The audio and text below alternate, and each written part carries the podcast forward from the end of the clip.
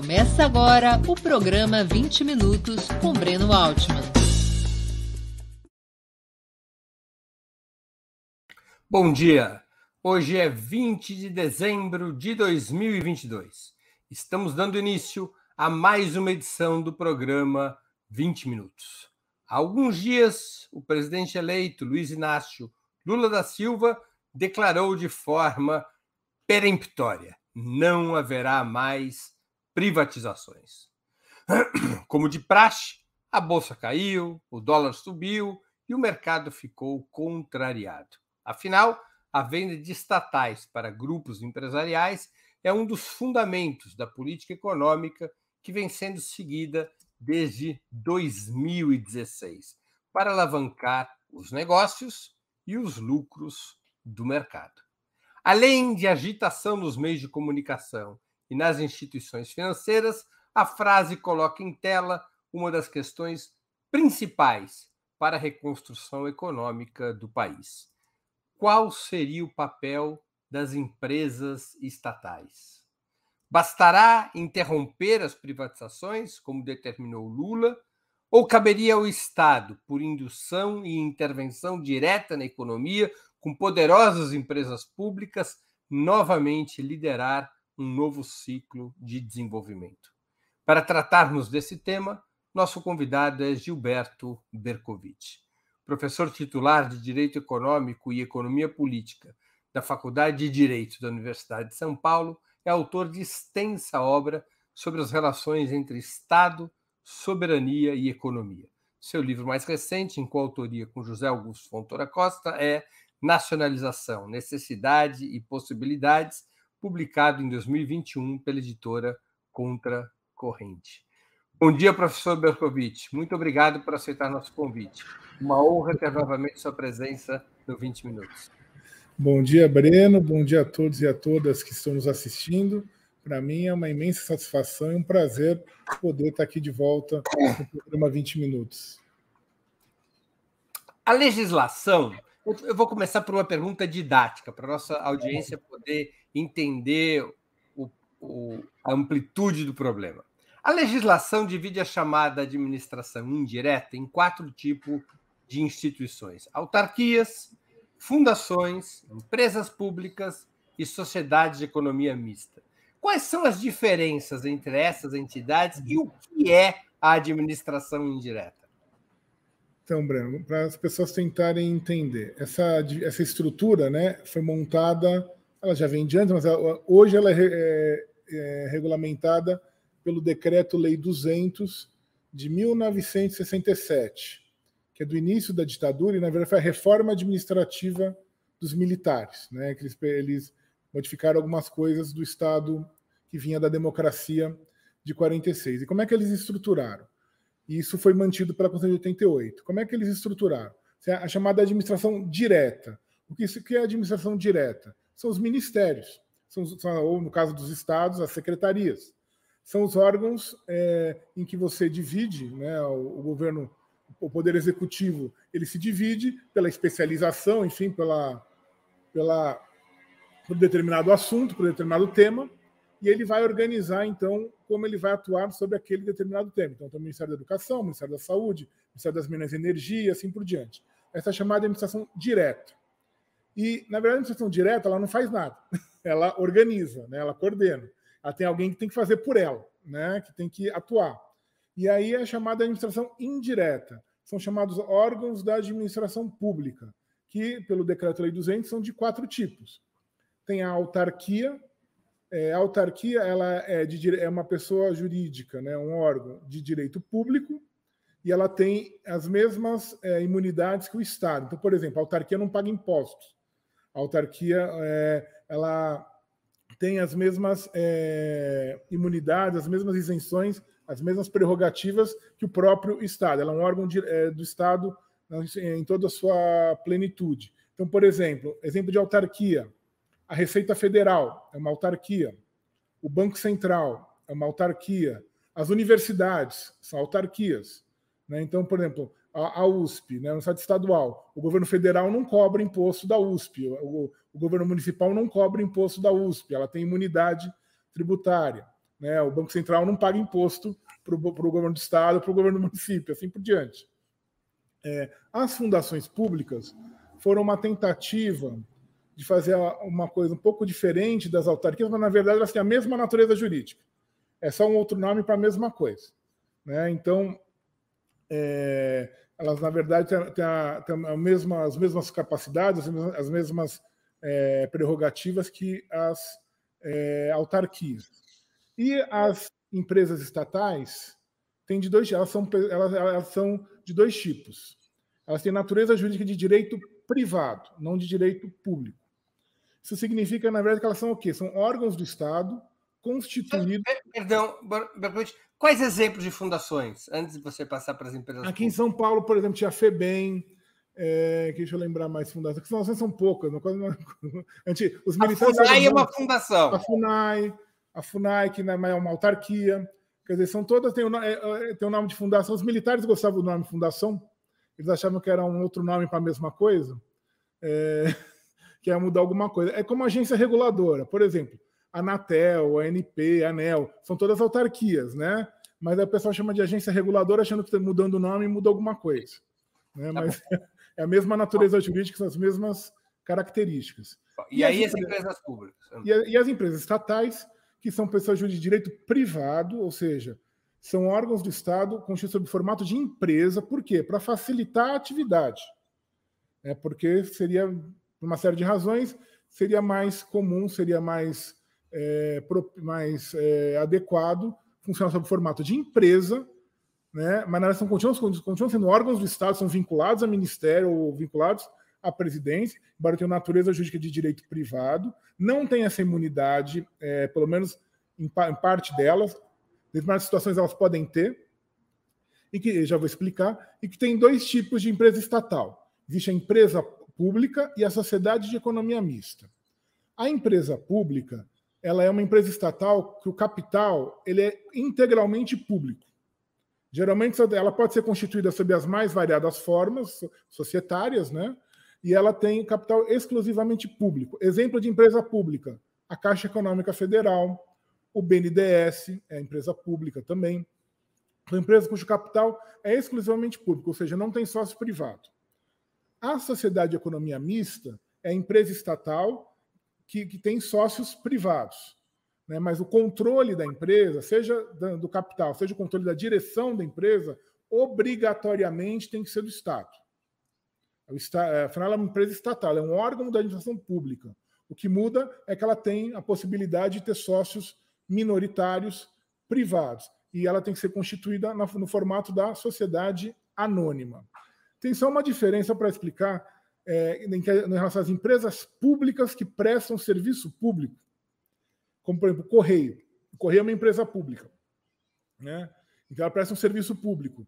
Ela tem imunidade né, não paga impostos. Agora, por exemplo, a Petrobras paga impostos, a, Eletro, a outras empresas pagavam, é, pagam impostos.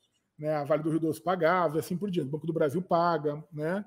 É, a Caixa Econômica paga, embora seja empresa pública, ela presta uma atividade é, econômica. Então tem essa diferença dependendo da atividade, o tipo de atividade. Mas a diferença básica é uma é capital totalmente público, outra que tem, tem sócios privados. Mas tem um detalhe, Bené, e acho que a gente vai entrar nesse assunto várias vezes hoje. O privado sabe que ele está comprando ações de uma empresa estatal, que ele não vai mandar na empresa. Por lei, pela Constituição e pela lei, a Sociedade de Economia Mista é um órgão da administração pública. Ou seja, ela é um ente que tem que servir a um fim público, a um fim dado pela lei, enfim, e pela Não, e, por exemplo, a Petrobras e outras empresas de sociedade eh, que se caracterizam como sociedades de economia mista, elas não podem tomar por si próprias decisões do tipo vamos vender o nosso capital para a iniciativa privada. Não pode tomar esse tipo de decisão. Não, não podem e também não, e também não podem fazer acordos, como uma vez tentaram, na época do, do acho que era o Eduardo Azeredo, que era governador de Minas, é, ele tentou fazer um truque, que foi a CEMIG, né? A CEMIG é uma sociedade de economia mista, é a Companhia de Energia Estadual de Minas Gerais, né? e é, ele tentou fazer um acordo de acionistas com sócios minoritários americanos para dizer que os, que os americanos controlavam a empresa, eles que decidiam os rumos da empresa. Isso também não pode, foi anulado na justiça, isso não pode. Agora, durante o governo Temer, houve uma decisão do parlamento de que concedia à Petrobras o direito de vender ativos sem passar pelo processo legislativo, de privatizar suas próprias empresas, empresas que pertenciam à Petrobras. Isso pode? Então, na verdade, isso não é nem do parlamento. Pela lei brasileira, não pode. Isso foi uma interpretação esquisitíssima do Supremo Tribunal Federal, uma, uma decisão sem pé nem cabeça, daquelas decisões que eles tomam para agradar o governante de plantão, né, usando um dispositivo lá da lei das estatais, que é uma também é uma lei cheia de problemas, feita no governo Temer, eles é, decidiram que, por exemplo, a, a, a empresas como a Petrobras elas têm subsidiárias, são subsidiárias, são filiais, seriam que, que atuam em determinada área. Então tinha, por exemplo, a BR distribuidora que atuava no setor de distribuição de combustíveis. As refinarias. Então, é, as, as, refinarias não eram, não eram subsidiárias, eles transformaram. Ah, é, é, tinha antigamente a Braspetro, que era uma, uma subsidiária da Petrobras que atuava no exterior, né? Tem a Transpetro, que atua no setor de transporte de combustíveis, né? Então elas têm na especialização da sua atuação, elas constituem empresas filhas, né? Elas são uma holding, né? Uma a empresa mãe a Petrobras e várias empresas atuando cada uma num determinado campo, num determinado setor.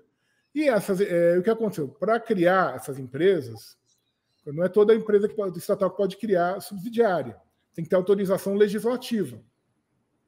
Então, a própria Constituição diz isso.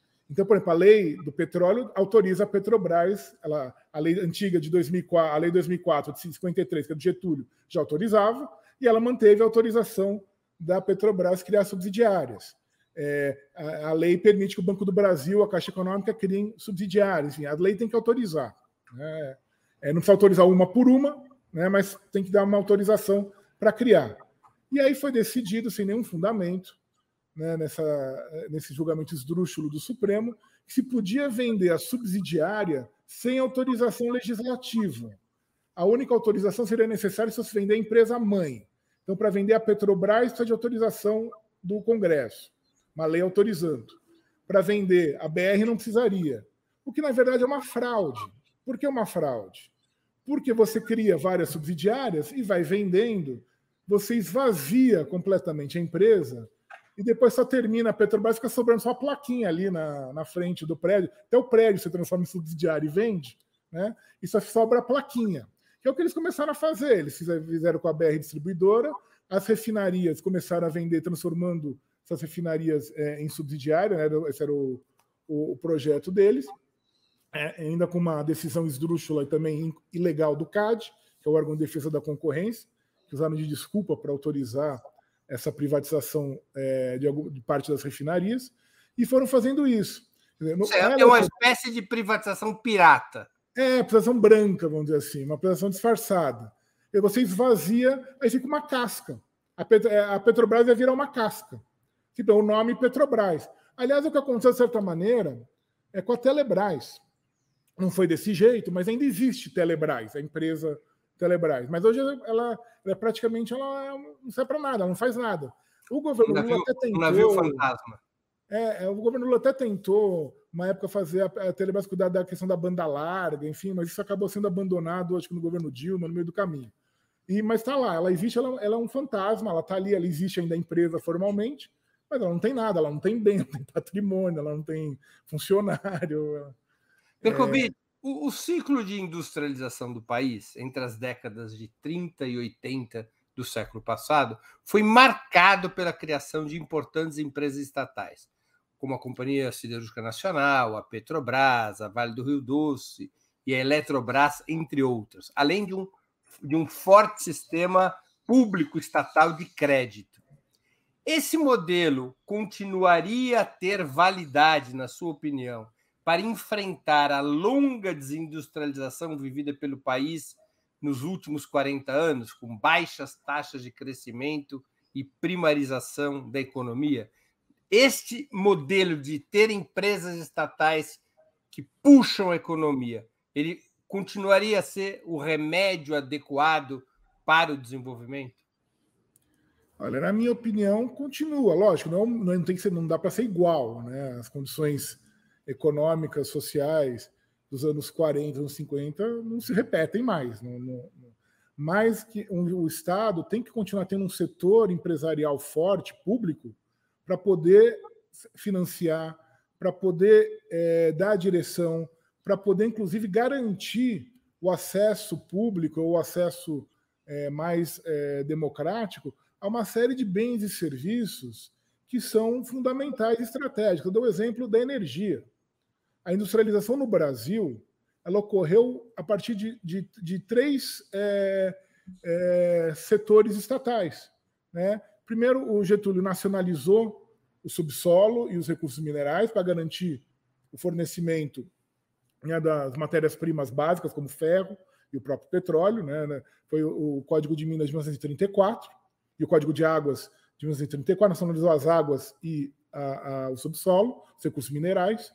Aí se criou, dentro do todo o processo lá da, da Segunda Guerra Mundial, aproveitando a situação, se criou a Companhia Siderúrgica Nacional e a Vale do Rio Doce, é, fornecedora de ferro e a siderúrgica, né?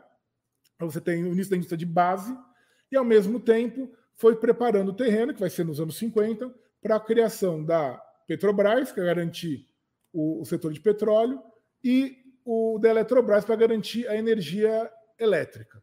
Sem energia elétrica, sem petróleo e sem ferro, sem aço, não existe industrialização em nenhum lugar do mundo.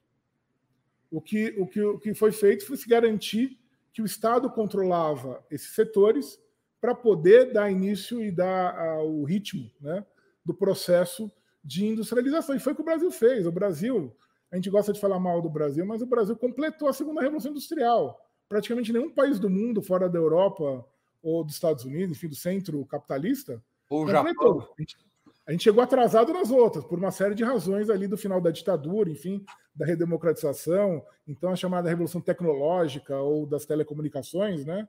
Terceira revolução, só chama agora a quarta, né? Que é do indústria 4.0, a gente está tá completamente defasado e atrasado, mas não por culpa exclusiva é, do, a, a da, segunda revolução industrial o Brasil completou antes da Coreia do Sul, antes da China. Da China. É, o, o, professor Beluso lá da Unicamp tem uma história que ele gosta de contar que é muito boa. Ele diz o seguinte: que nos anos 70 ou no começo dos anos 80 iam lá no Instituto de Economia da Unicamp vários professores da China, da Coreia, para tentar entender o que, como é que o Brasil tinha se industrializado, como é que tinha é, conseguido montar um parque industrial tão diversificado, é, todo, todo, o processo de desenvolvimento brasileiro. E aí depois a China e a Coreia passaram, o Brasil ficou, né? E aí ele disse que encontrou um desses professores, acho que um professor chinês, é, num congresso depois nos anos 2000, né? E aí se virou e falou assim: olha, olha, ó, que bom, parabéns, né? A China, essa, sendo essa liderança econômica, o que, que vocês fizeram, né?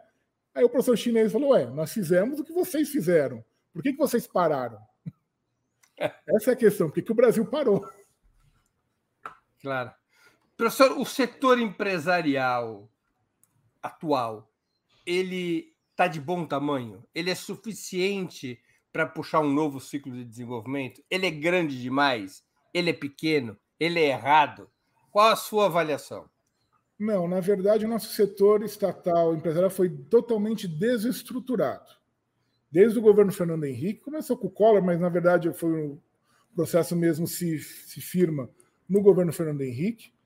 Bom, você, é, o setor siderúrgico deixou de estar na mão do Estado, enfim, aí há, há quem defenda que isso é bom, há quem defenda que isso é mal, eu acho que deveria continuar na mão do Estado, na Índia siderúrgicas são estatais, enfim, tem outros exemplos aí de siderurgia estatal, nos Estados Unidos são controladas muito de perto pelo governo, embora sejam privadas, né? Você tem vários modelos. O setor de mineração foi completamente destroçado no Brasil com a privatização da Vale do Rio Doce em 97. Nós perdemos. É uma privatização por um valor criminoso, né? Além do valor, nós, nós entregamos a empresa que tinha o um mapa geológico do país. O governo hoje não sabe, a Vale sabe mais que o governo.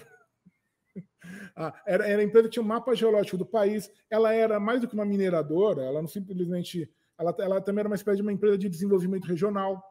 Ela atuava muito, não só na região do Vale do Rio Doce, em Minas Gerais, mas também na Amazônia, em várias regiões do país. E ela tinha uma série de programas de desenvolvimento é, regional, hoje praticamente abandonados. Hoje a Vale do Rio Doce é um, ela é na verdade um enclave de exportação. Ela, ela, principalmente a mina de Carajás, ela tira ferro, manda pela ferrovia para o porto, para fora e tchau. Né? É o típico enclave de exportação, não tem nenhum tipo de, é, de é, desenvolvimento a partir daí. Simplesmente você vai deixando buraco né, no, no, lugar, vai tirar o ferro não é, é, recurso não renovável, como qualquer mineral, você simplesmente vai deixando o buraco. Né? Mas você desestruturou toda a, toda a exploração mineral no país. Depois, com é, a, a questão aí da, da, da, privatização da Eletrobras agora, né? Você vai estar desestruturando o sistema energético brasileiro. O sistema energético brasileiro já sofria desde o Fernando Henrique, porque ele privatizou parcela dele do setor é, energético, e aí as tarifas subiram muito. Industrialização com tarifa alta de energia não existe. Né? elas eram subsidiadas porque tinha um sistema interligado, tinha toda uma série de é, subsídios cruzados, tinha toda um, uma engenharia financeira que permitia que as tarifas fossem mais baixas né, e que a energia fosse relativamente é, acessível à indústria de uma maneira geral e, obviamente, ao consumidor é, em geral na residencial, mas não só ao residencial. E você conseguiu construir um sistema é, é, de, de fornecimento de energia que é interligado. Isso é estudado no mundo inteiro. O Brasil está um dos pouquíssimos países, não for o único, o sistema nacionalmente interligado, ou seja, se chove, como nosso sistema matriz é hidrelétrica, né, se chove muito numa região e chove menos na outra, você consegue compensar. Né, e consegue manter o equilíbrio do fornecimento de energia e das tarifas no país inteiro. Só que para isso você tinha um ente que organizava e que planejava que coordenava isso, que era a Eletrobras. Hoje você perdeu. Né? A Eletrobras está na mão do, do, mercado financeiro. Né? A gente nem sabe quem é o, o, o dono, embora a gente desconfie, a gente não sabe quem que é o dono da, da Eletrobras, porque embora o governo mantenha 40% do capital, é, pela lei aprovada no governo Bolsonaro, que é uma lei inconstitucional em, também em vários aspectos, né, ela proíbe que quem, é, quem tem 40, que a União exerça o seu poder de controle. É fantástico. A União tem 40. É, é o mercado brasileiro. É, é um Golden Share ao contrário. É, é o mercado brasileiro. A União tem 40% e não pode exercer o poder. É, é, Agora, dizer, a regra, a regra telecomunicações, nas telecomunicações também houve uma desestruturação. Também houve uma desestruturação nas telecomunicações, né? O, no setor. E aí a telecomunicação é engraçado, todo mundo fala, ah, privatizou, melhorou. Não, não entenderam uma coisa. O que aconteceu no Brasil foi que a privatização coincidiu com a mudança do padrão tecnológico, do analógico para o digital. E a Telebrás, à época, já estava com estudos com. Ela tinha o Centro de Tecnológico em Campinas, né? Da, da Telebrás. Já, ela já estava fazendo estudos para a mudança do padrão é, digital. Só que aconteceu no, no processo de privatização. lógico, é, é muito mais fácil você disseminar o telefone pelo satélite, né, pelo padrão digital, com é o celular, né? E hoje eu fixo também via digital, do que por poste e fio. Só que as pessoas esquecem que por 30 anos, quem construiu poste e fio no país inteiro foi a Telebrás. Conseguindo fazer uma rede que alcançasse todo o país, do Acre até o Rio Grande do Sul. Então, é, você acabou. Então, tem essa falsa ilusão porque as pessoas demoram para ter telefone, tinha toda aquela espera. É um sistema de financiamento baseado também numa espécie de luvas que você pagava para ter Exatamente. outra linha, né? Que era um sistema. Não, e, e, tem outro detalhe, Bruno, que as pessoas não se dão conta. Aí você falou bem de financiamento. Até 88, até a 88, você tinha um sistema de financiamento da infraestrutura no Brasil, que eram os chamados impostos únicos. Então, isso foi criado ainda na época do Getúlio, que era o, o imposto, tinha o imposto sobre energia, o imposto sobre mineração, o imposto sobre combustíveis, o imposto sobre comunicações. Aí o que acontecia? O dinheiro desses arrecadado com esses impostos ia para um fundo. Então, o da energia para o Fundo Nacional de Eletrificação, O da mineração para o Fundo Nacional de Mineração. O de combustíveis ia para dois, dividia. Um é para o Fundo Nacional do Petróleo, outro para o Fundo Nacional de Estradas e, e Rodagem. E o de é, comunicação para o Fundo Nacional de, de Comunicações. E quem gerenciava esses fundos? A Eletrobras, a Telebrás, a Vale do Rio Doce, e metade era a Petrobras, né, a parte relativa a ela, e a parte de, de, de estradas era o Departamento Nacional de Estradas e Rodagem. Foi esse dinheiro que fez a, a infraestrutura do Brasil. As estradas, as hidrelétricas, a, a, a malha de telecomunicações, tudo isso. A mineração, a Petrobras teve dinheiro para fazer todos os investimentos dela, de refinaria, de depois ir para as plataformas, a, a, as pesquisas geológicas na, na Bacia de, de Campos, depois é, mais, é, no, no restante do litoral, com esse dinheiro. Agora, professor... Hum, perdão, perdão. Desculpa, só, é só para só concluir. E o que aconteceu em 88?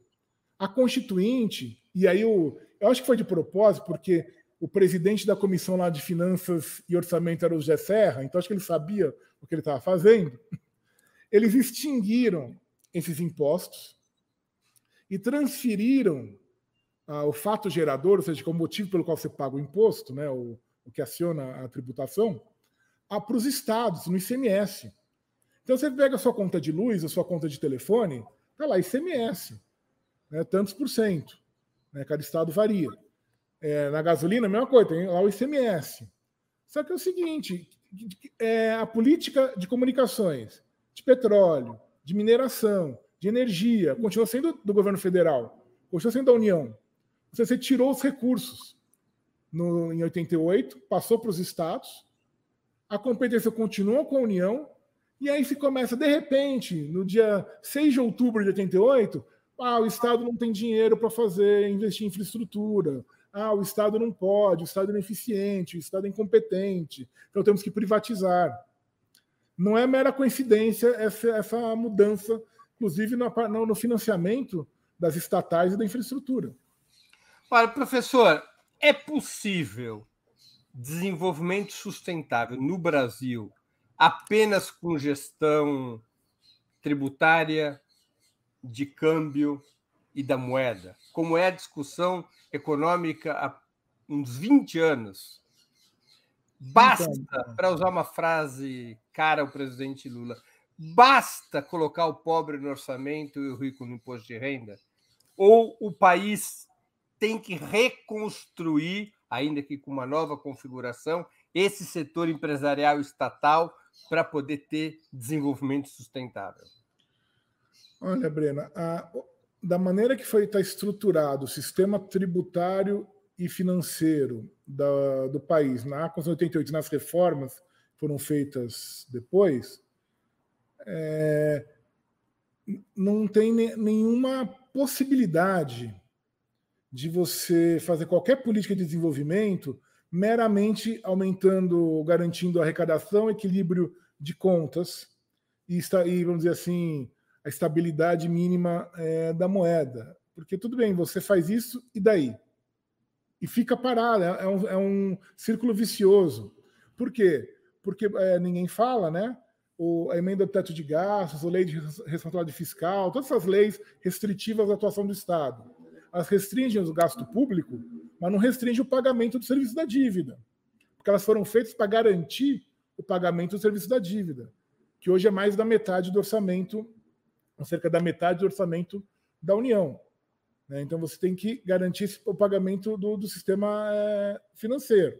Depois, se sobrar alguma coisa, aí tem lá tantos por cento para educação, tanto para saúde, a, tanto para o pagamento do funcionalismo, da previdência. E aí, se sobrar alguma coisa, tem que fazer estrada, telecomunicação, é, investir na Petrobras, é, fazer levar energia, enfim, fazer tudo que um governo tem que fazer, saneamento, enfim, tudo que um governo tem que fazer minimamente. É, se ficar só nesse, é, nesse círculo vicioso e não ter uma direção do Estado mostrando, olha, a gente vai ampliar a capacidade de geração de energia do país. Lógico, não vai ser mais só hidrelétrica, vão ter outras fontes, né, como eólica, solar, enfim, energias renováveis a Petrobras, ó, nós vamos garantir aqui o abastecimento de combustível, vamos também garantir mais do que isso, petróleo é mais do que combustível. O petróleo é um insumo básico da indústria. Não existe praticamente nada hoje na indústria, em qualquer lugar, que não use algum derivado do, do petróleo. O petróleo é, é um insumo básico da indústria. Nós vamos ampliar a, a, as comunicações, nós vamos ampliar a, o acesso à água, o acesso a, saneamento, tudo isso precisa de planejamento, de coordenação e de investimento público. O privado não faz, nós sabemos disso. Nós vivemos nesse modelo de privatização e de, e de retração do Estado desde os anos 90. Vamos fazer é, 30 anos, quase 40 que estão nesse modelo, e não, não ampliou o, o, o investimento público. Não teve Agora, nada. professor, há quem defenda, entre, por exemplo, alguns dos economistas alinhados com as ideias keynesianas mais clássicas, de que se o governo atuar através da reforma tributária, do aumento do gasto público, para ampliar a demanda, o capital investe e a economia prospera. É suficiente ampliar a demanda?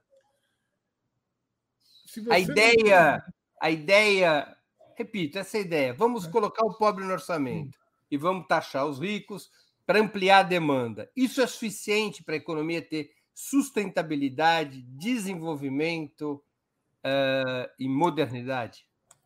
Não, é, isso não, não é o suficiente. Eu acho que isso é importante. Ninguém está falando para não dar renda para a população que precisa, nem para cobrar mais imposto de quem pode pagar.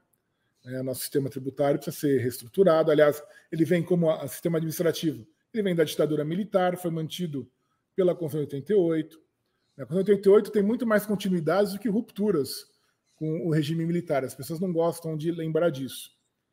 Né? Na, na, na parte administrativa, na parte financeira, na parte tributária, ela é continuidade do modelo implementado pelo Roberto Campos e pelo Otávio Gouveia de Bulhões no início da ditadura, no governo Castelo Branco. Ela manteve, ela recepcionou, ela manteve o mesmo modelo. Então, ela tem problemas aí de, é, de concepção, inclusive, de manutenção de um modelo que gerou a maior concentração de renda da história é, do país. Embora ela garanta direitos sociais, ela fale em políticas públicas, tudo isso, ela tem também seu lado positivo, obviamente. É, mas a questão toda é a seguinte: não adianta só fazer isso. Por quê? Porque, tudo bem, você gera demanda, mas você não tem a infraestrutura necessária para garantir a manutenção e ampliação dessa demanda. Você, por exemplo, o, o Brasil se dizia, né, acho que na, na, no final do governo Lula, que o Brasil não podia crescer mais do que 5% ou 7%, senão acabava a luz. Você não tinha a, a, a capacidade de ampliar sua, seu parque industrial, porque não tem a, o fornecimento de energia suficiente. Tem problema de portos, de aeroportos, tem problema de escoamento, de logística. E tudo isso se, é, se deixou na mão do privado por nos últimos 40 anos e não teve investimento quase nenhum. No caso dos é. aeroportos, é um escândalo o fracasso do investimento privado. Né? É, é um desastre. Mesmo as rodovias, tá bom. Tem rodovia que foi assaltada, que bom, né? Que então tá bonitinha. Mas não teve ampliação do, do, do da rodovia, não teve. É, é, o problema da infraestrutura, as pessoas esquecem uma coisa: a infraestrutura você constrói você tem que manter a infraestrutura e ampliar a infraestrutura. Porque sempre vai ter mais gente para você tem que planejar o uso da infraestrutura. Vamos lá, a nossa infraestrutura foi construída, foi planejada nos anos 40 50, né? foi planejada e iniciada no Getúlio e no Juscelino. Os militares fizeram alguma coisa, ampliaram alguma coisa, e depois, com a crise do, do neoliberalismo, praticamente parou. Aí teve o PAC, teve tentativas de retomar isso, mas foram muito pontuais e não tiveram continuidade. Né, no, infraestrutura são investimentos de décadas, investimentos de muitos anos. E sem planejamento, sem organização, não dá. O Ministério do Planejamento o Ministério do, virou, foi reduzido ao Ministério do Orçamento. Ele simplesmente trata das, da liberação dos empenhos no orçamento, das verbas no orçamento, e gere os, os servidores públicos. Ele não planeja, ele não, ele não estrutura como vai se dar o crescimento do país, como para onde a gente vai, para onde a gente vai, para onde a gente não vai. Ninguém no Brasil, aliás, não existe planejamento desde o fim do, da ditadura. É, os militares é, fizeram lá o segundo PND do gás, foi o último. O PAC não foi uma forma de planejamento? Não, o PAC foi uma tentativa. Para esclarecer a audiência, é. o PAC quer dizer Programa de Aceleração do Crescimento, que foi um programa adotado pelo, pelo, pelo presidente Lula no seu segundo mandato, entre 2007 e 2010. Na verdade, o PAC foi o quê? Foi, eles, fizeram uma série de levantamentos. O que tinha de obras paradas, precisavam ter continuidade, e conseguiram é, estruturar qual seria o. São de destinar determinados recursos para essas obras, mas não foi um planejamento assim, ah, não, precisamos fazer, é, ampliar o setor de, por exemplo, de fornecimento de energia tanto, para garantir o abastecimento para daqui a 30 anos. Foi simplesmente o que estava assim, mais engasgado ou mais travado, eles conseguiram tentar, tentaram destravar né, com, por meio de concessões, mas não teve uma, uma, um direcionamento, na verdade. Era um programa de solução de problemas imediatos. Imediatos, exatamente, muito concretos. Lógico, são importantes, mas não é o suficiente. O país tem que planejar o futuro. Né? É, até eu vi aqui agora um, um, um ouvinte falando da questão da rede ferroviária. A rede ferroviária no Brasil passou uma lei agora no governo Bolsonaro, aliás, no projeto do Serra, foi completamente destruída a rede ferroviária. Foi privatizado num, num, em moldes assim, que nem a Margaret Thatcher privatizada, né? É, que nem a Margaret Thatcher pensou. Na verdade, deram para os atuais é, concessionários a, praticamente a, a propriedade, o direito de definir é, para sempre como é que vai ser a, a gestão ferroviária. Então, tem lá uma empresa famosa aí de produtos agropecuários, né, do setor agrícola agropecuário, que tem uma, que tem uma parte da malha ferroviária aqui de São Paulo e, e liga com, com o Centro-Oeste, ela, ela é a dona, na verdade, do, da, da, logística ferroviária do Brasil. Né? E o, não tem mais que nada público, não tem mais nada que nem, nem, agência para. Professor, o plano plurianual de investimentos, o PPI, não é uma forma de planejamento? Então, isso também é um, um equívoco. E aconteceu isso a partir do Fernando Henrique. Como não tem mais o planejamento, bom, agora planejamento é que é, todo mundo gosta. Não, não conheço ninguém que fala contra o planejamento. Todo mundo, o planejamento é uma coisa bonita, uma coisa boa, né? Então tá todo mundo moda. defende. Todo mundo defende. Né? Ninguém fala eu sou contra o planejamento. Ninguém é contra racionalizar a atuação, né?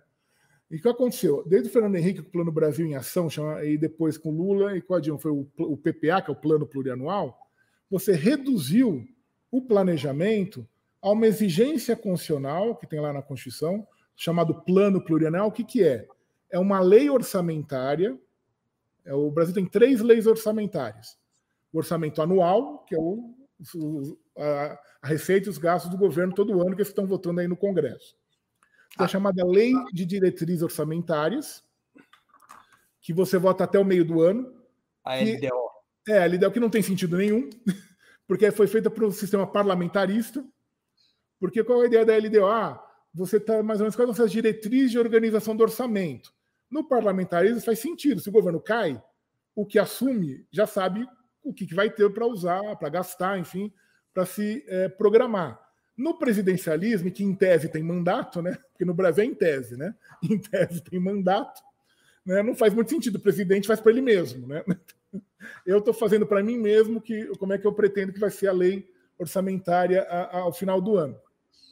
Hoje ela serve só para pro, os especuladores brincarem com as metas de inflação, né? ficarem apostando a favor ou contra aumento ou não da, das metas de inflação. É para isso que serve a LDO. E o plano plurianual é uma lei que tem que ser feita a cada quatro anos, que é uma e, previsão... Entre um e outro tem a LOA, né? a, lei, a, é, a lei orçamentária. A lei orçamentária anual, que é todo ano. E o plano plurianual é uma previsão de gastos que se pretende fazer no, nos últimos. Então, assim, é o que eu quero. Ah, eu acho que podia gastar tanto em educação, tanto em saúde, mas não quer dizer nada, não quer dizer que aquilo vai acontecer e não dá uma direção. É uma mera previsão de gastos. Nesse né? terreno do planejamento, os governos Lula e Dilma introduziram mudanças importantes ou também ficaram com as costas viradas para o planejamento? ficaram com as costas viradas para o planejamento, embora com um discurso, obviamente, mais favorável ao planejamento. Isso é óbvio, né? porque faz é toda a cultura é, progressista defende muito mais ênfase o planejamento da economia. Mas é, não mudaram a situação. É, o PPA do Lula, o PPA da Dilma, é o Plano Brasil do Fernando Henrique, é a mesma coisa. É o, é o plano plurianual. Então, uma mera previsão de gastos num determinado período, e nada mais do que isso. Isso não dá uma direção do Estado. O planejamento, ele dá direção de atuação do Estado. Ele serve tanto para o Estado, obviamente, quanto para a iniciativa privada. Por quê? Ah, eles vão investir em ferrovia na Bahia. Então, a iniciativa privada sabe que vai ter investimento de ferrovia na Bahia, então o sujeito que quer, querer fazer uma filial da sua fábrica na Bahia, ele pode. Ele vai falar, não, ali eu sei que vai ter é, logística de escoamento da minha, do, da minha fábrica, por exemplo. Né? Então, você, a, a, o planejamento também serve para a iniciativa privada para ela ter uma ideia do que o governo pretende fazer e ela planejar também os seus investimentos, que privado também planeja. Né? E o problema todo, daqui tá o nosso colega KGB falando, é, é, é, realmente a questão de vontade política. É, o, o, plano do planejamento no Brasil é um plano político. É, de, até hoje não foi feito. Você está sem som, Bruno. Na reestruturação agora do Ministério da Economia, que passará a estar dividido entre fazenda, planejamento e gestão, e indústria e comércio, quatro ministérios, você vê as chances de um reposicionamento da questão do planejamento ou novamente esse tema não está sobre a mesa? Acho que esse tema não está sobre a mesa, embora tenha o discurso falando que vamos planejar, mas na prática vai ser a repetição do que foi. O ministro da Fazenda cuida da parte econômica em geral, o ministro do Planejamento gere a execução do orçamento e os servidores públicos. É, como foi no. no os servidores públicos agora passam para o Ministério de Gestão. É, ele que gere, né? Ele gere os DAF, ele gere as carreiras, enfim, ele gere o, o, todas as questões vinculadas aí aos servidores públicos da União. E a execução do, do, do, orçamento, então, liberação de verba, liberação de empenho, enfim, quando vai ser, quando não vai ser. É, é ele que, que, que, acaba administrando. Mas né? qual é a dificuldade, qual é o problema? Por qual razão você acha que o PT, as forças de esquerda, o presidente Lula, a presidenta Dilma, não abraçaram, em outros termos, a questão do planejamento? Eu acho que é uma questão política e, e, e ideológica. Assim, acho que um certo medo, um certo receio de ah, se eu criar um órgão de planejamento, por exemplo, a Constituição exige uma lei sobre um sistema nacional de planejamento. A Constituição é de 88. Nós estamos em 2022. Nunca foi feita essa lei. É, é, passamos mais de 30 anos, e vamos passar provavelmente mais, sem é, uma lei que, que organize o sistema de planejamento. Então, na verdade, assim, eu acho que tem um receio. Ah, não, se eu criar um órgão de planejamento, vão dizer que eu estou instaurando um regime soviético no Brasil. Ou, é, que, ou que, o governo é estatista. É. Vamos instaurar aqui, então, não, eu estou determinando o que tem que ser. Não, o planejamento ele vincula o setor público, obviamente, e ele é indicativo para o setor privado. O privado segue para o planejamento porque interessa para ele. Ele vai planejar também os seus investimentos a sua atuação. Mas ele não é obrigado, obviamente, a, seguir as diretrizes orçamentárias. E planejamento, a gente tem que entender também que o que importa no planejamento são os objetivos, muito mais do que as métricas. É porque às, vezes variam, até por questões conjunturais, né? Tem, tem momento da economia mundial que está mais favorável, está menos favorável, isso varia. Mas você tem ter, mas o que, o que interessa no planejamento é a finalidade, é o objetivo, o que eu quero fazer, onde eu quero alcançar, o que eu quero fazer. Eu quero, por exemplo, dobrar o número de, de brasileiros com acesso ao saneamento. Ótimo. Agora, se eu vou fazer isso de um jeito ou de outro, pode variar no meio do caminho, vai depender, obviamente, da conjuntura, das circunstâncias. Mas o que é importante é atingir o objetivo, dar a direção. Olha, eu estou querendo ampliar a oferta de saneamento básico no Brasil, para dar um exemplo. O professor Luiz Gonzaga Beluso ele está propondo a criação de uma mega estatal de energia a partir da fusão entre Petrobras e Eletrobras, como carro-chefe de uma nova política de industrialização a partir da transição energética. Qual é a sua opinião a respeito? Olha, Breno, assim, eu não sou muito adepto dessa ideia. Eu acho que a Eletrobras, que espero que volte a ser estatal, E a Petrobras, ela provavelmente elas tratam de energia, né? mas ela tem uh, temas em comum, obviamente tem áreas em comum, mas também tem suas especificidades. Petróleo e gás tem uma especificidade, energia elétrica tem outra especificidade. Eu não sei se numa mesma estrutura é, seria uma boa é, saída em termos práticos mesmo, né? não, é, não é uma questão teórica, filosófica. É uma questão mais, mais prática. A Argentina tentou fazer algo e parece que não foi para frente, algo nesse gênero. Quando o Kirchner, o, o, o marido da Cristina Kirchner, o Nestor Kirchner, foi presidente, ele, o Menem tinha devastado a Argentina, né? privatizado praticamente tudo. O, ele criou uma empresa, acho que chama Enersa, é Empresa Nacional de Energia, uma coisa assim, que também atuaria no setor de petróleo e energia, porque eles tinham privatizado a IPF, né, que era a petroleira estatal argentina, e o, e o setor de energia, então ele tentou, de certa maneira, reestruturar a partir dessa. Mas depois a Cristina Kirchner, quando foi presidente, restatizou a IPF, né, a empresa petroleira. Então passaram a ter atuações distintas. Então acho que acabou não sendo, um, na prática, acabou não funcionando muito, ou do jeito que eles queriam, enfim né, acabou não funcionando. Tem que olhar talvez a experiência da Argentina para ver se seria uma, uma, qual, uma boa saída. Deve, qual que deveria ser, na sua opinião, a estratégia de reconstrução do setor empresarial estatal? Quais seriam os elementos chaves para esse setor? Acho que a primeira coisa, o presidente Lula já disse, parar a privatização. Né? Aí o que tem que fazer? Você tem que é, eliminar, revogar, enfim, é, e rejeitar as decisões que propiciaram esse desmonte. Por exemplo, a decisão do CAD que obriga a Petrobras a vender refinaria, que não tem pé nem cabeça, não tem fundamento jurídico algum. Né? É simples, tem que mandar o CAD pegar essa decisão e jogar no lixo, porque não, não tem que seguir. É, tem que reestruturar alguma. alguma uma... está condenando a Petrobras por exercer prática monopolista. É, sendo que ela é monopolista constitucional, não é nem legal. É monopolista natural, claro. ela, ela, ela, é, ela, é, monopolista porque a Constituição diz que ela é monopolista. Refino está lá na Constituição, é monopólio da União. Então, como é que o CAD diz que o monopólio da União não vale? A Constituição diz isso, a lei diz isso. Não é o CAD, não é a Petrobras que criou o monopólio do refino.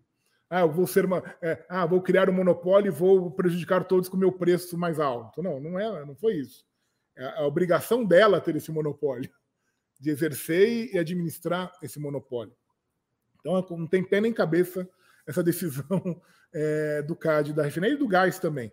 Então tem que rever uma, tem uma, uma série de, de, de leis que foram é, aprovadas no decorrer dos tempos que também prejudicaram, por exemplo, a que retira a Petrobras de operadora única do pré-sal, tem essa lei do gás que abre para o setor privado o gás e gera, é, vai gerar uma, uma, série de problemas.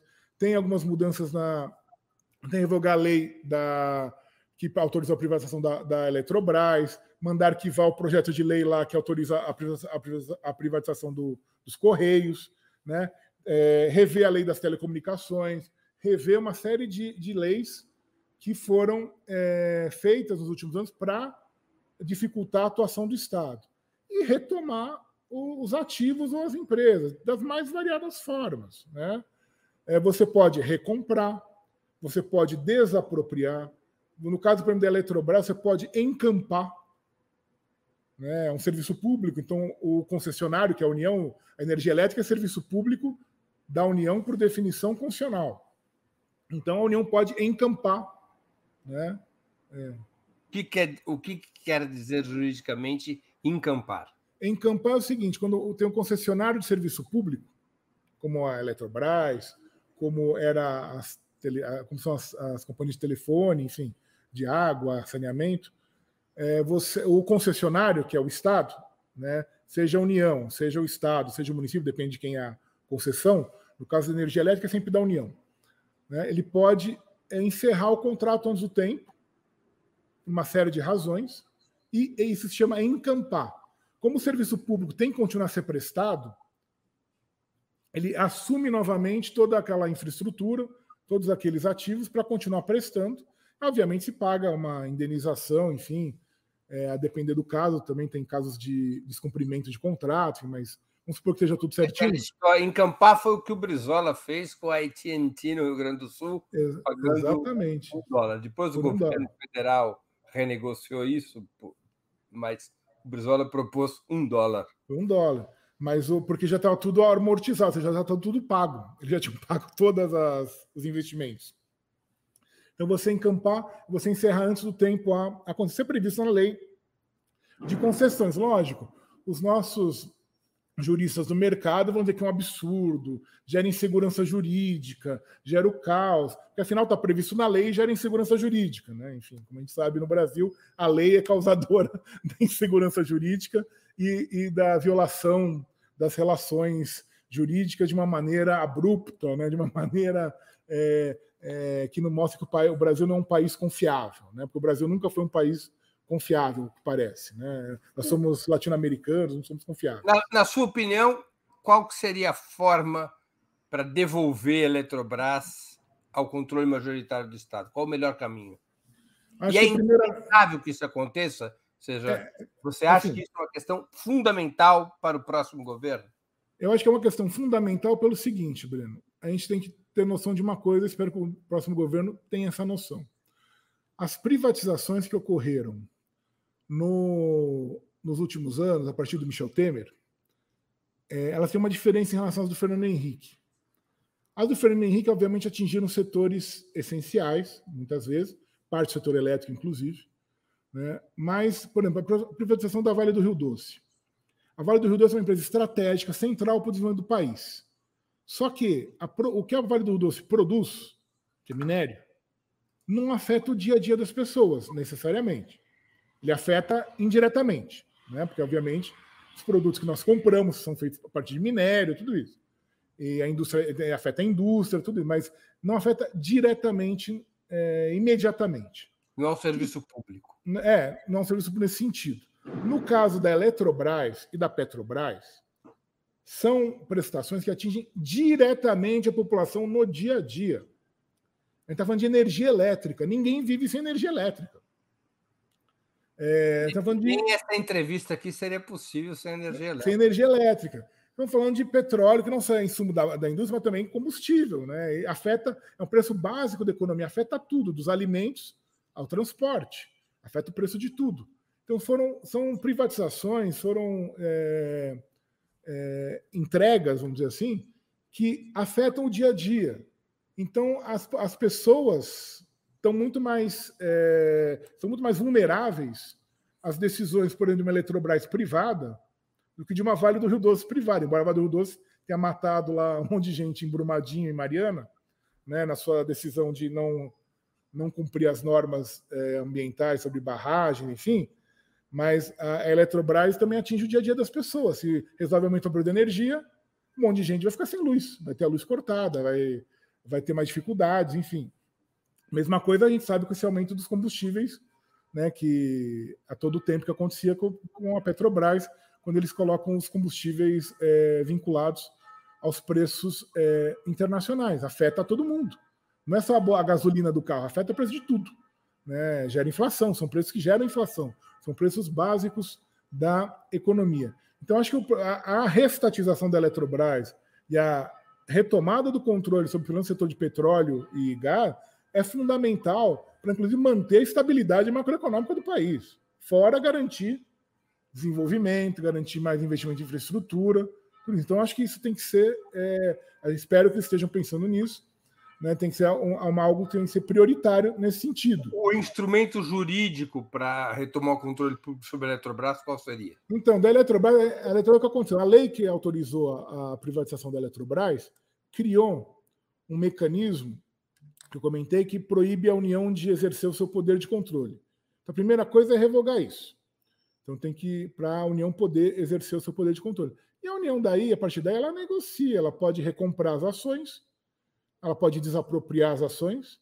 E tem a, a terceira alternativa que eu mencionei, como a Eletrobras ela é uma concessionária federal, a União pode, ela tem já uma empresa pública que aqui tem que administra Itaipu e, a, e as centrais nucleares, né, as usinas nucleares, porque por determinação constitucional e do Tratado é, de Itaipu não podem ser privatizadas, né? E é que chama acho que empresa brasileira de energia, eu não sei qual é o nome que eles deram lá para essa empresa, que é uma empresa pública sem, sem, sem sócio privado. O que ela pode fazer é retomar as concessões e repassar. É, isso eu acho que é, é mais complicado em termos logísticos, vamos dizer assim, né? Que tem mais. É, exige mais operações, exige mais. É, um, assim, dá um impacto maior. Mais, o mais fácil é desapropriar ou recomprar. É o mais fácil. Mas pode também encampar e retomar as concessões. Professor, seria possível e necessário reverter a privatização da BR Distribuidora de refinarias antes pertencentes à Petrobras? Sim, é, da mesma maneira. É, bom, no caso, a BR Distribuidora é, tem que ver aqui ser recomprada, enfim, ou, ou desapropriada ações que fosse, né, da maneira que você achasse melhor. E quando a gente fala desapropriar, não é se retomar, se paga. Não, ninguém está roubando nada de ninguém.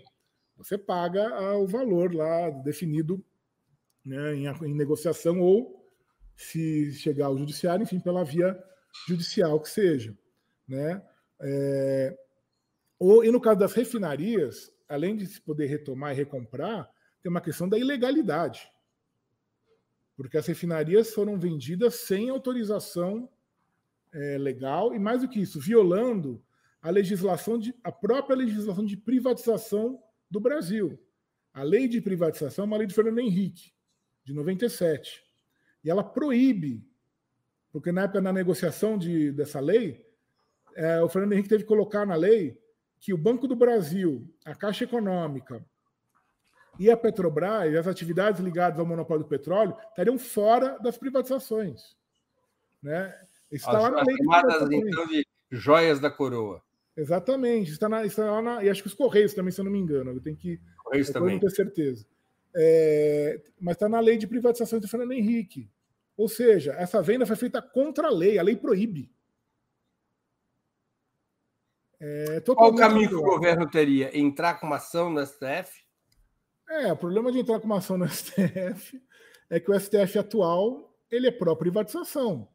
É um, a gente não pode esquecer, as pessoas é, ficam elogiando muito o STF, ah, porque o STF garantiu a eleição, o, o STF fez, eh, mandou o Bolsonaro no cala-boca, enfim, qualquer coisa do gênero, né? Mas as pessoas esquecem que é o mesmo STF que validou a reforma trabalhista do Temer, com argumentos absolutamente sem pé nem cabeça, como, por exemplo, que é, é um argumento utilizado para defender a, a, reforma trabalhista e, a, e, as, e as terceirizações, de que a Constituição de 88 é uma Constituição feita antes da queda do Muro de Berlim.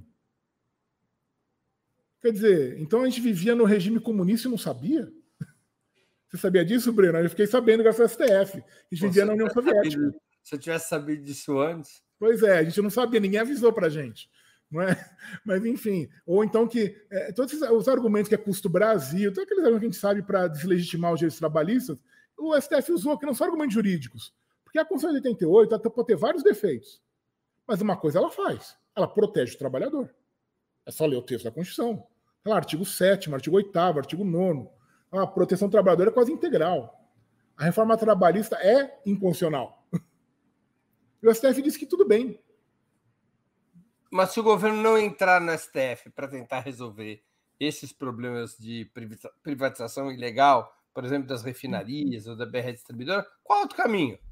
Então, ele não precisa entrar no STF, ele pode, de novo, pode recomprar, pode desapropriar, pode encampar no caso dos serviços públicos, retomar a concessão, enfim. Ele não precisa prestar. Lógico, vai ter algum desses prejudicados ou se sentindo prejudicados que podem não precisa de decisão legislativa. não, respeito. não precisa. Não precisa. Não. O que a, a legislação que precisa é revogar a limitação que a lei da, colocou ao exercício do poder de controle na Eletrobras. Aí precisa. Se bem que se você desapropria também ela cai, ela vira letra morta. Quer dizer, as desapropriações são ações do, do Poder Executivo.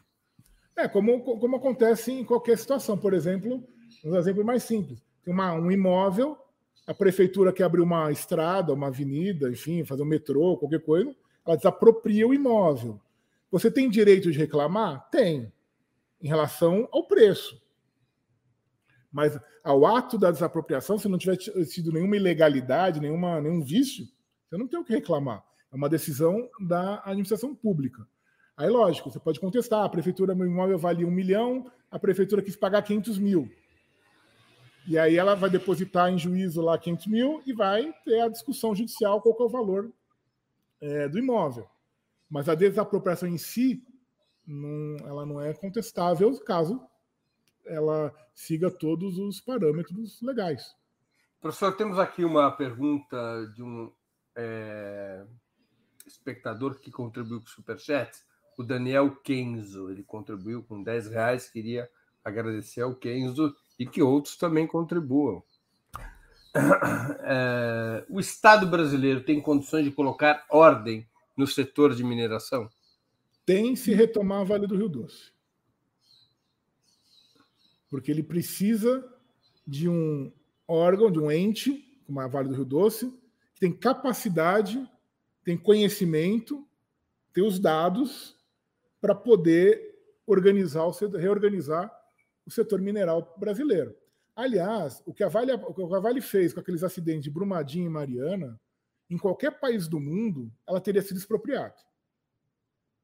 É, devido à sua responsabilidade aí no. Nesse caso, expropriada mesmo. Expropriada mesmo. É sem indenização. é. Ou uma indenização lá para frente. É porque tipo, foi um absurdo o que aconteceu. Quer dizer, títulos violaram... da dívida mineral. Exatamente. Cobre daqui a 100 anos. É, porque o que aconteceu foi um absurdo, em todos os sentidos. Ambientais, pessoais, tudo. Né? Humanos. É... O que aconteceu ali é inadmissível. E só aconteceu porque a empresa virou privada e vive só de garantir dividendo para os seus acionistas. Então, quanto mais a maior a margem de lucro, melhor. Não interessa então, se. O desenho que o senhor tem na cabeça sobre o setor empresarial público quais seriam as grandes estatais é, que comporiam esse setor? Bom, a Petrobras, a Eletrobras, a Vale do Rio Doce, os Correios, enfim, Banco do Brasil, Caixa Econômica, BNDES e é, a, a Telebrás. Né? Acho que eu não esqueci de nenhuma, né? A Telebrás com a incumbência de organizar o setor de comunicações e, de expandir a expandir internet. internet. E não só isso, o satélite. O Brasil privatizou o satélite. O Brasil acho que é o único país do mundo que privatizou satélite. Quando venderam a Embratel, que era uma subsidiária da, da acabou sendo é, da, da, da Telebrás, venderam o satélite. Quer dizer, você tem todos os dados estratégicos das informações do. Até de. uma praga, uma, o pessoal do, gosta aí do agronegócio para georreferenciamento, para toda atuação, né? hoje todo o plantio, tudo isso precisa de dados é, de satélite. Você vendeu. Quer dizer, não tem cabimento um satélite privado. Pergunta se nos Estados Unidos tem algum. Hum.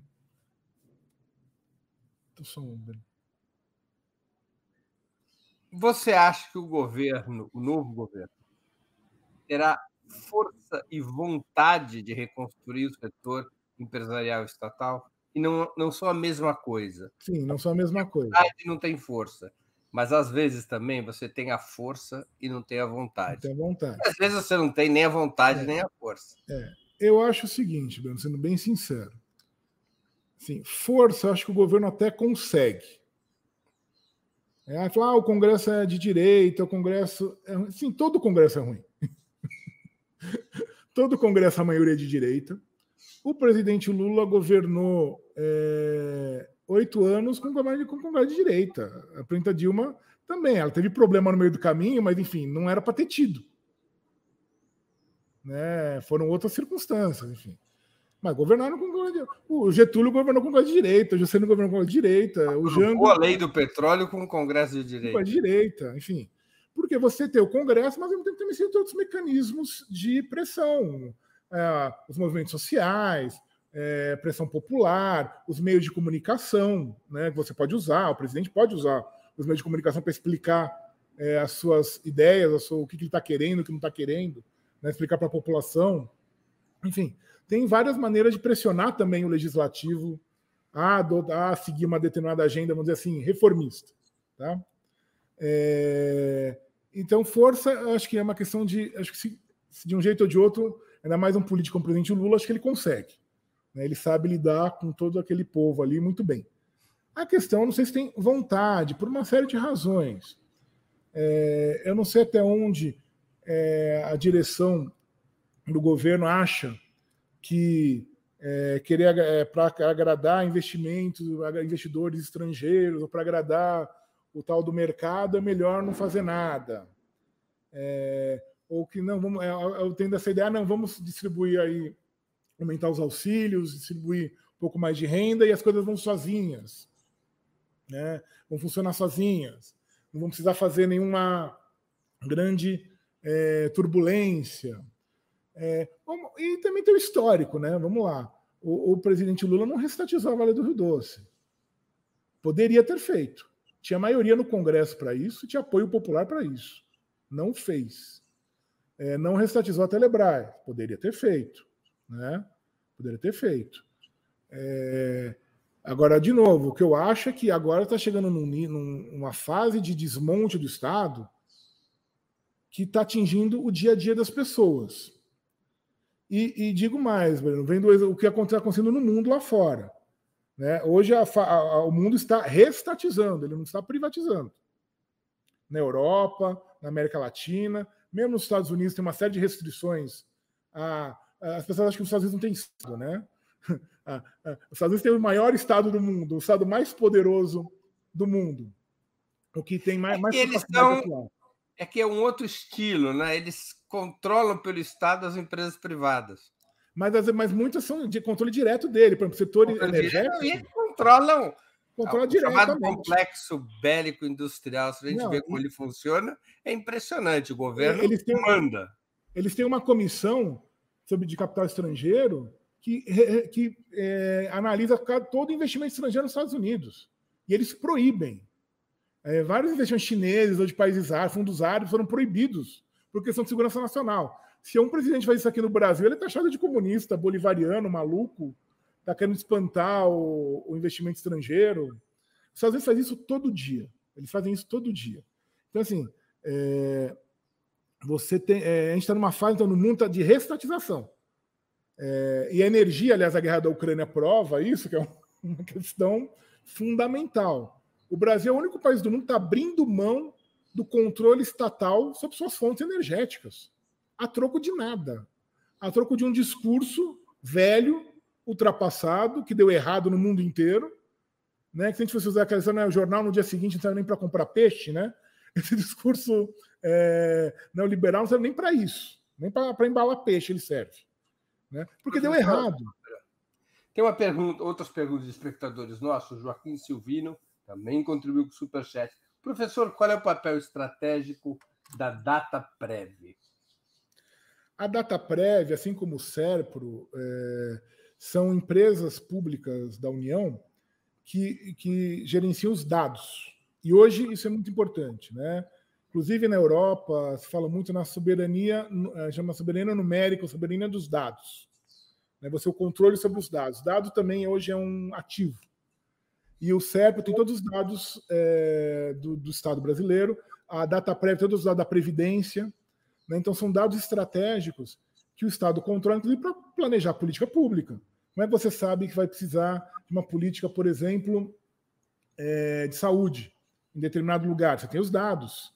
Você consegue, gerindo esses dados, é, ter um melhor resultado na, no planejamento de várias políticas de, você sabe de envelhecimento, sabe, você tem dados de envelhecimento, de doença, de renda, de necessidades é, básicas de todos os lugares do país. E o que ele, o Guedes queria fazer era vender isso como se fosse nada. Como ele quis vender a Casa da Moeda também, que vende cada coisa que não faz sentido. É, não tem a, a, mínima, a mínima justificativa. Porque tudo bem, você falar, ah, quero vender a Eletrobras, a Petrobras, até tá bom, ele quer arrecadar algum dinheiro, você até tem uma desculpa pro forma. Agora, Serpro, Dataprev, Casa da Moeda, não tem justificativa alguma. É privar o Estado dos dados básicos, dos dados essenciais, para poder gerir as políticas públicas de uma maneira geral. Então, a Dataprev, o Serpro são extremamente importantes. Não só isso, eles também é, têm papel fundamental até na inovação tecnológica. Eles desenvolvem, é, a Serpro desenvolveu vários programas, enfim. É, o, o Gás Cliff quis, quis destruir, né? É, eles, eles mantêm todo o sistema de informática do, do, do país e o, o, o, o Guedes quis destruir a Ceitec, né, que, é, que, que, é, que feita no governo Lula, para a fabricação de chips, né, para criar, para o Brasil adquirir a tecnologia da fabricação de chips, porque é, que é ponta da indústria. Né? Você acha que o Brasil devia ter uma estatal de semicondutores? Sim, porque é, a, a vanguarda da, do processo. Hoje é essencial o processo industrial. Então, você, para você dominar a tecnologia, você dominar a capacidade da, é, de gestão do, do, do setor todo estatal, né? Você, você domina a capacidade de, aliás, de gestão do, da, da, indústria e da, da, das inovações, né? Você, e você pode interferir. Você pode, por exemplo, numa época de pandemia, quando a gente teve a pandemia, é uma série de produtos que poderiam ter sido fabricados aqui, poderiam ter sido produzidos aqui, a gente teve que importar, porque tinha, a gente perdeu essas capacidades. Né? O Brasil perdeu essa capacidade. Deixa então, eu ler uma outra, uma outra questão de um espectador nosso, o Caê Cavalcante. Os dados contábeis são estratégicos para medição da capacidade produtiva e econômica do país? Não se faz necessário uma blockchain para eficiência? Bom, aí também vamos entrar na questão de tecnologia, enfim, eu não sou o, especialista no assunto, mas assim, posso dar um exemplo. Uma coisa que o Brasil deveria ter: servidor próprio. A nossa internet vem dos Estados Unidos. Se os americanos resolverem cortar o cabo, a gente fica sem internet. E aí não tem operamonte, não tem nada. E eles armazenam os nossos dados. E eles armazenam os nossos dados, exatamente. A internacionalização dos dados. Inclusive, não sei se todo mundo vai lembrar, a espionagem lá da presidenta Dilma, uma parte foi por causa disso, que eles, eles controlavam os dados, eles, eles passavam os dados por eles, eles tinham acesso. Né? Então eles conseguiram uma série da, da Petrobras, uma série de dados, por quê? Porque o Brasil não tem uma rede própria, não tem um servidor próprio. A China e a Rússia têm é, servidores próprios, rede própria. A Europa está querendo fazer isso. Essa é uma das discussões da União Europeia, de ter uma, uma autonomia nesse, é, na questão dos, da, da, gestão dos dados, né, da gestão do, da internet. Professor, a gente já está chegando perto do fim da entrevista. Eu queria fazer uma, uma última é, questão. O sistema, para um novo ciclo de desenvolvimento, seriam necessárias mudanças de relevo no, no atual sistema bancário e financeiro? Olha, Breno, o sistema bancário é, e financeiro, assim, qual é o problema do sistema bancário e financeiro no Brasil? Né? Os bancos públicos, aliás, eu acho engraçado quando vem gente, principalmente da bancada ruralista, defender privatização é, do Banco do Brasil. Né? Porque o que acontece? Nos bancos públicos, eles garantem uma. Eles têm carteira de crédito para determinadas políticas. O Banco do Brasil para política agrícola, Caixa para política habitacional, né, e assim por diante. Nos bancos privados, por uma série de razões, inclusive de política desses bancos, eles não, eles não oferecem crédito. É muito difícil, tem os juros muito altos, uma série de, de dificuldades. Então, por exemplo, um agricultor que vai, um empresário rural, como eles vão ser chamados, né? Que vai atuar, vai, a gente pedir um empréstimo no Banco do Brasil, um, num banco privado, é óbvio que ele vai pedir no Banco do Brasil. Porque o Banco do Brasil tem uma linha de crédito especializada, com juros mais baixos, com uma série de, de vantagens para ele. O que tem que mudar no sistema bancário e financeiro brasileiro é que, primeiro, o governo tem que exercer efetivamente o controle por meio dos bancos públicos dos juros e das taxas. O que acontece hoje é que os bancos públicos são levados a reboque do setor privado. Então eles fazem lá, eles fazem lá a reuniãozinha da Febraban, e aí o Banco do Brasil e a Caixa votam junto com, com os outros três, né? São três ou quatro além deles, né? Votam junto com os outros. como se eles fossem amiguinhos, né? Estão dividindo o mercado, só que não estão. O Banco do Brasil e a Caixa tem uma missão pública de financiamento, de facilitação de crédito, de, de, de é, oferecimento de recursos para a economia de uma maneira geral. O BNDE, que o BNDE não faz parte aí da, da mas tem uma, uma, outra lógica, que é Banco de Desenvolvimento, é banco comercial, né? Mas o, o, esses bancos eles têm que atuar como bancos públicos, não como bancos privados que, por algum acaso, o Estado é dono.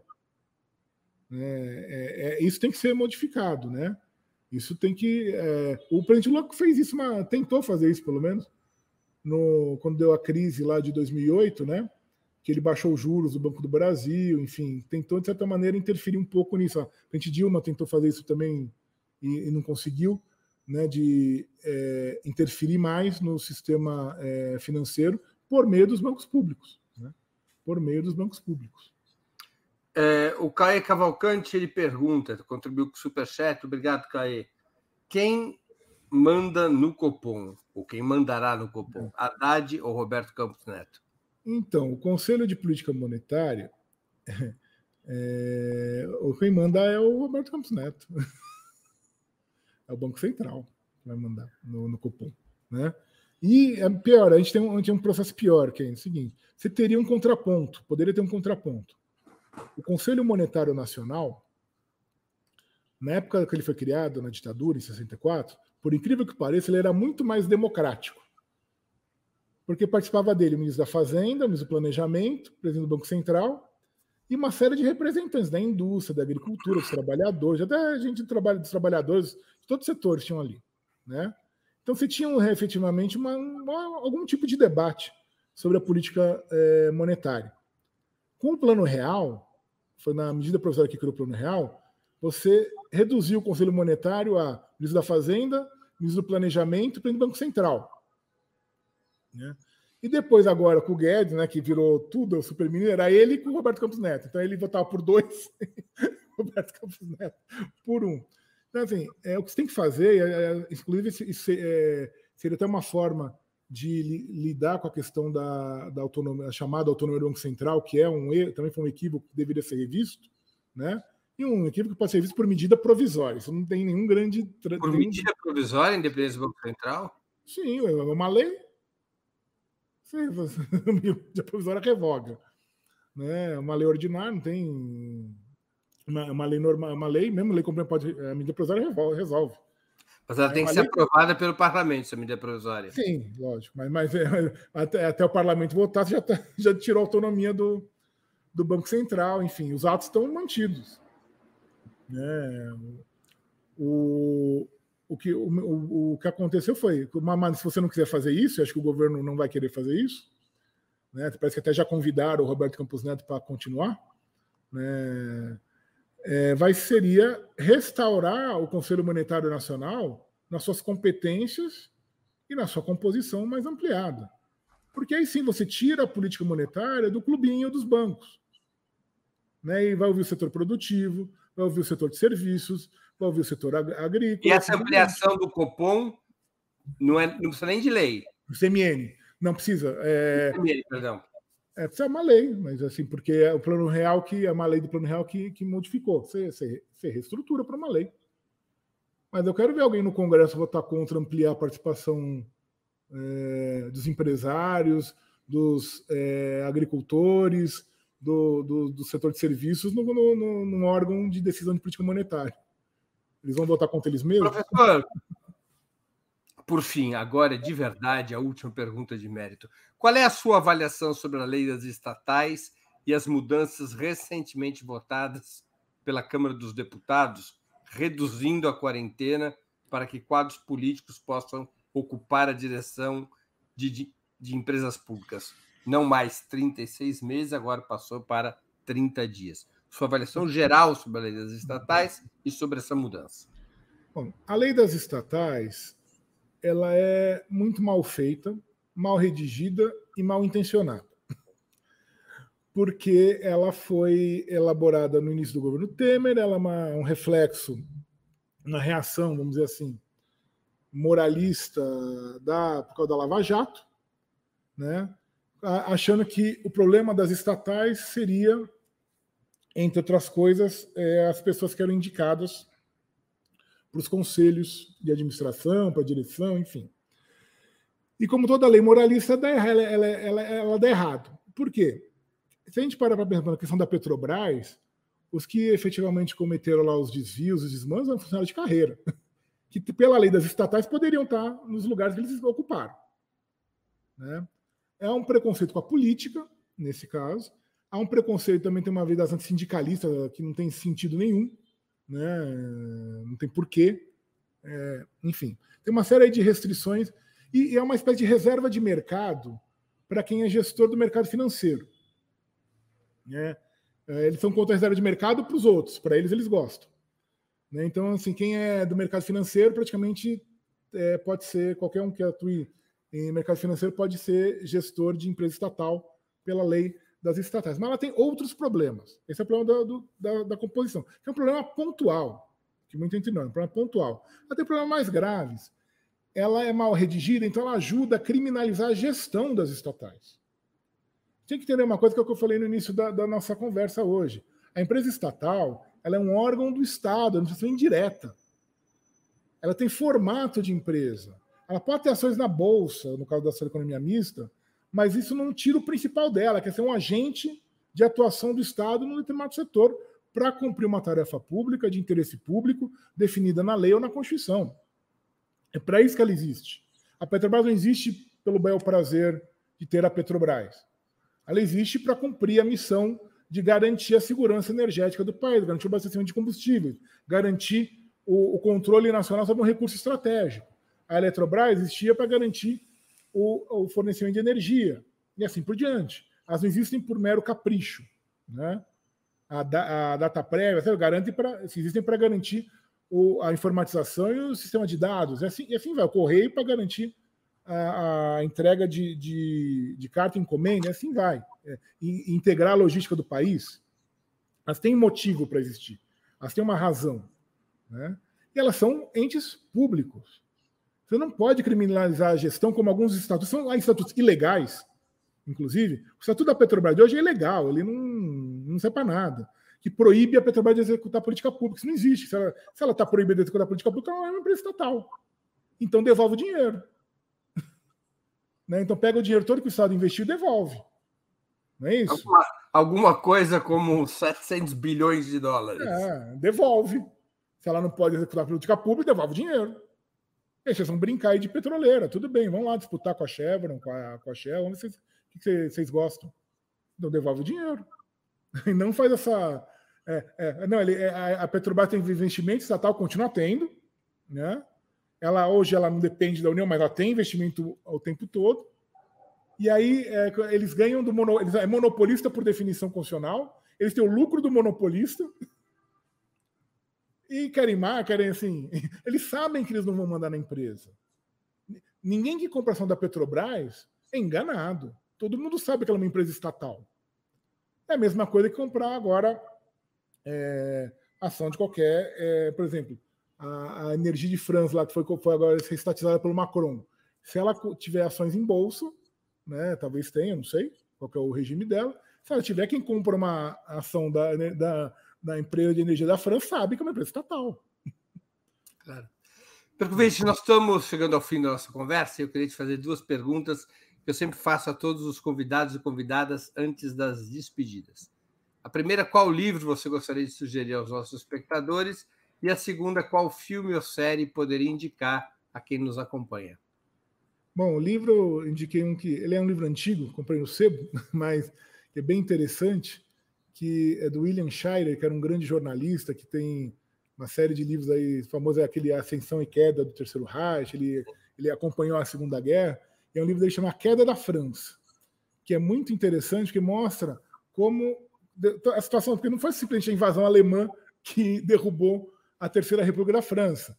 Tem uma série de questões que vêm muito antes, né, que vem lá desde o século XIX, desde o caso Dreyfus, desde o, uma série de disputas na França entre direita e esquerda, e com a, e com a direita é, sempre impondo né, decisões que acabaram levando ao colapso da França né, em 1940, né, com, perante o, o, o, exército nazista. Então é muito interessante mostrar como é que uma elite política destrói um país. Né? É, é bem interessante.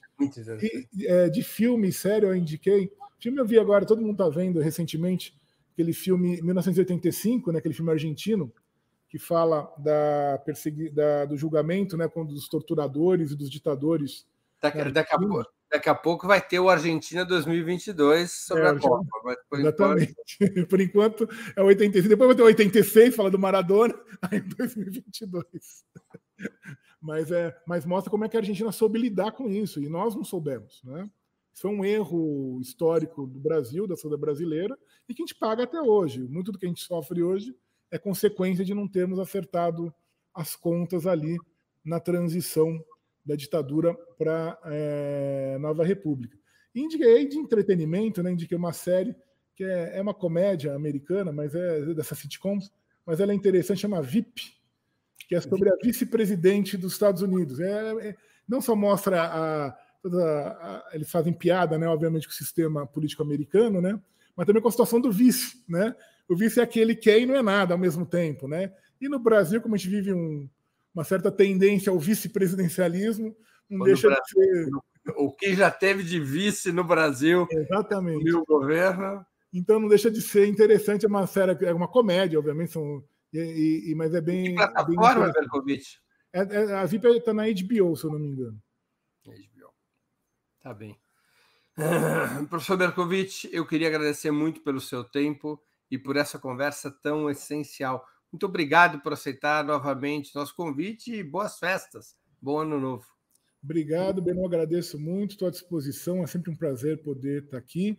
E boas festas, um feliz ano novo. Esperamos aí que o ano novo seja efetivamente um ano melhor que todos nós estamos merecendo. Também agradeço a todos e todas que assistiram a esse programa, em especial aqueles e aquelas que puderam fazer contribuições financeiras ao nosso site e ao canal de Opera Mundi no YouTube. Sem vocês, nosso trabalho não seria possível e não faria sentido. Um grande abraço a todos e a todas. Para assistir novamente esse programa e a outras edições dos programas 20 Minutos, se inscreva no canal do Opera Mundi no YouTube. Curta e compartilhe nossos vídeos. Deixe seus comentários. O jornalismo de Ópera Mundi é mantido com o seu apoio. Faça uma assinatura solidária em www.operamundi.com.br. Com um pequeno valor mensal, você nos ajuda no desenvolvimento de um jornalismo independente e de qualidade. Obrigado pela audiência e até a próxima.